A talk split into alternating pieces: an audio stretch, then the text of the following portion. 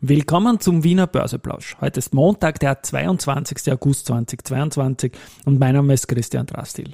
Ich wurde The Guardian of Vienna Finance Galaxy genannt und heute startet House of the Dragon. Und die Drachen, die fliegen wieder rum. Am Wiener Markt reagieren ein bisschen die Bären und auch sonst gibt es eher Sorgen, Sorgen. Mehr dazu im Wiener Börseplausch mit dem Motto Market hey, and Me. Here's Market and Me, podcasting for equity.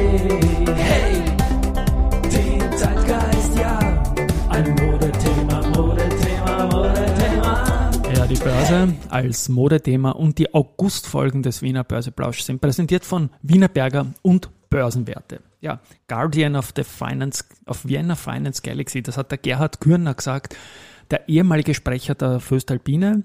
Und das ist natürlich schon ein schönes Lob. Das hat er geschrieben in der Anmoderation zu dem Podcast, den wir beide für die Börse People Season 1 da geführt haben und der jetzt online ist, den ich auch selbstverständlich verlinken werde. Und ich bin ja sehr erfreut über diese ganzen Anmoderationen, denn vor dem Guardian of Vienna Finance Galaxy hat mich die Mariella Schurz von der B&C Holding Pioneer of Finance News in Austria genannt und der Christoph Boschan Top-Influencer for Topics Concerning Wiener Börse. Na gut. Insofern ist das was, was einen freut. Äh, die Season 2 von diesem Ding geht ja mit der Baderbank als Sponsor im September gleich unmittelbar weiter. Und die Baderbank, die wird auch die Investment Conference in München haben von 19. bis 23. September. Äh, da läuft alles gut in der Vorbereitung. Wir werden das immer wieder einbauen, auch Gäste haben, die in München präsentieren werden. Das Einzige ist, die Hotelkapazitäten in München sind in der Zwischenzeit eher eng geworden, aber München sehr populär. Also diese ganzen Europameisterschaften im Sport waren ja auch ein Traum und ich darf nur gratulieren zu vielen, vielen Medaillen von Podcast-Gästen aus dem Sportbereich, so wie Volkanova zum Beispiel oder die Alexandris und so weiter. Beim Börsenpeople äh, Plausch werden wir auch äh, zum Jahresende bei unseren Number One Awards einen Award für den besten Börse People Podcast geben und zwar einfach der, der die höchsten Zugriffe hat und da werden wir dann in Kürze Charts veröffentlichen dazu, wie das ausgeht. Gut, dann gibt es etwas, was man einen Hilfeschrei nennen kann, nämlich von Trending Topics und, und anderen Online-Unternehmen. Da endet ja heute die Einreichfrist für Anträge beim Fonds zur Förderung der digitalen Transformation. Da geht es immerhin um 54 Millionen heuer und um 20 Millionen Euro in den Folgejahren. Die Republik unterstützt da Projekte für die Digitalisierung im heimischen Journalismus. Und das Problem ist aber, dass nicht alle gefördert werden, sondern wieder nur Print, Radio und Fernsehen. Jetzt weiß man eh, der OF kassiert eh schon die, die unter Anführungszeichen Zwangsgebühren, kann man so oder so sehen. Und Online-Medien kriegen wieder mal gar nichts. Und das ist schon eine Sache, die jetzt eine Beschwerde bei der EU gebracht hat. Und Aussichten auf Erfolg werden wir sehen. Trending Topics hat dazu einen super Gastkommentar mit anderen gemeinsam verfasst und den werde ich in den Shownotes verlinken, den haben wir heute auch im Gap gebracht. Und ich werde mit dem Josef Gladek, mit dem Co-Eigentümer von der Firma, auch reden, ob wir das auch unterschreiben. Weil es ist schon eine, eine so eine Sache. Wir, man, man kriegt als kleines Online-Unternehmen einfach überhaupt nichts und, und OF und, und die großen Medien kriegen die Riesentöpfe. Das kann nicht äh, für die Diversität der Medien sprechen. Und das kann auch nicht gut sein, wenn es darum geht, äh, neue Formate zu fördern. Ich würde mich nie aufregen, jetzt, dass ich nichts bekomme, aber im Vergleich ist es halt schon immer sehr, sehr, sehr fad. Entweder keiner oder alle, sage ich einfach. Und der Presseclub Concordia mit der Daniela Kraus hat auch eine ausführliche Kritik geschrieben und da geht es auch ganz klar darum, dass wenn schon das eine Ausweitung auf Medien gibt, die ausschließlich digital sind, das ist einfach das Leben, in dem wir jetzt tätig sein. Und wir haben zwar auch Print, aber das kann man da vergessen, auch im Vergleich mit der Macht der Großen letztendlich.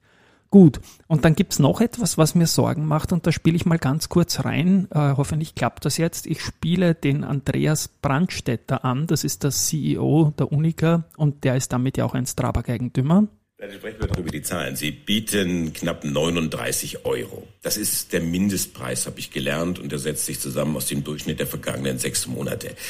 Der Strabag-Kurs derzeit höher, knapp 41. Was ist das für ein Signal, was Sie da aussenden? Ist der Durchschnittskurs der letzten Monate. Er entspricht dem Mindestpreis gemäß Übernahmegesetz. Und es ist äh, durchaus möglich, dass Strabag SE selber, also die Gesellschaft selber, bis zu 10 Prozent der eigenen Aktien im Rahmen dieses Übernahmeangebots übernehmen kann. Aber wenn jetzt Sie knapp 39 bieten, An der Börse kriege ich 41. Warum sollte jetzt jemand die Aktie Ihnen anbieten? Ich interpretiere das so, dass Sie gar nicht rechnen, vielleicht auch gar nicht wollen, dass Ihnen Aktien angeboten werden. Der aktuelle hohe Börsekurs ist ja nur tatsächlich eine Momentaufnahme. Der Kurs hat sich ja im Laufe der letzten äh, Monate erst dorthin äh, entwickelt. Er war doch schon mal deutlich tiefer im Laufe der letzten Monate und auch Jahre. Also wir denken, dass dieser aktuelle Preis, der angeboten wird, ein fairer ist und ein faires Angebot an den Streubesitz. So, der Fragesteller war der Andreas Groß vom Deutschen Börsenradio und geantwortet hat äh, Andreas Brandstätter, CEO Unica, als einer aus dem Syndikat.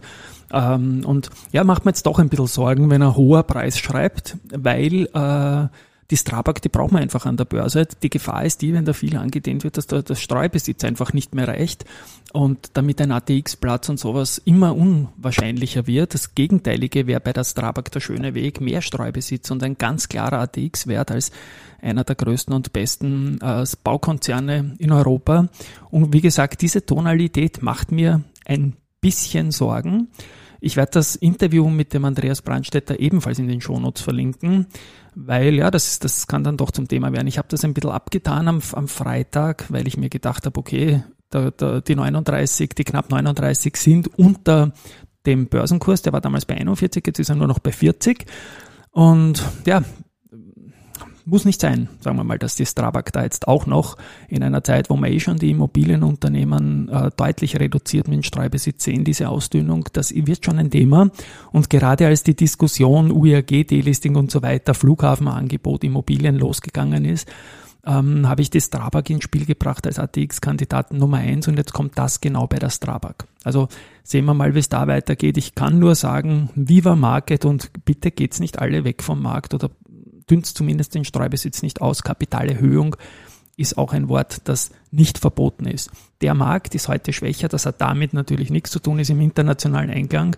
Aber wir sind, als ich das hier einspreche, jetzt um 12 Uhr bei nur noch 6.247 Punkten im ATXDR. Das ist doch ein Minus von 1,8 Prozent zum Freitag und da ist schon runtergegangen.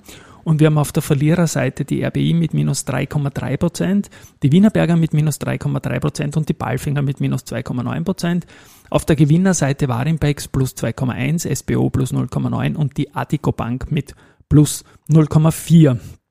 Ähm, die Wiener Börse zu den News kurz hat äh, mit SSIF BRK Financial einen neuen Zertifikate-Emittenten gewinnen können und ist ein neues Handelsmitglied und listet nun das erste Zertifikat im Segment Structured Products und da notieren ja mittlerweile über 20.000 Schuldverschreibungen. Und auch übrigens ein Fall für den Number One Award, welcher Emittent da die meisten Zertifikate gelistet hat. Zuletzt gewonnen hatte da immer die Raiffeisen Zentrobank. Bei der Immofinanz ist so, die habe ich zuerst auch erwähnt, mit so vermeintlichen oder Gefahr vom Börserückzug.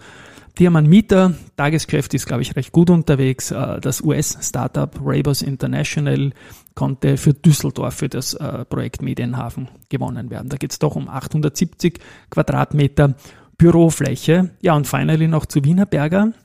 Wir haben schon geschrieben in, äh, in unserem Börsenbrief und auch im Podcast habe ich es anmoderieren dürfen schon. Der Bauroboter, der Hadrian X, der hat nun im australischen Weller hat erstmals mit Boroderm-Ziegeln ein komplettes Wohnhaus errichtet. Damit sind wir wieder beim Thema House of the Dragons, die die HBO, das Prequel quasi zu, zu äh, Game of Thrones startet. Die Drachen fliegen wieder rum, die Roboter bauen Häuser und unterm Strich werden wir schauen, vielleicht wird trotzdem alles gut. Wienerberger ist jedenfalls von der ersten Group mit Akkumulieren bestätigt worden. Das Kursziel ist aber von 37 auf 28,3 Euro reduziert worden. Tschüss mal an dieser Stelle. Wir hören uns morgen wieder. Baba.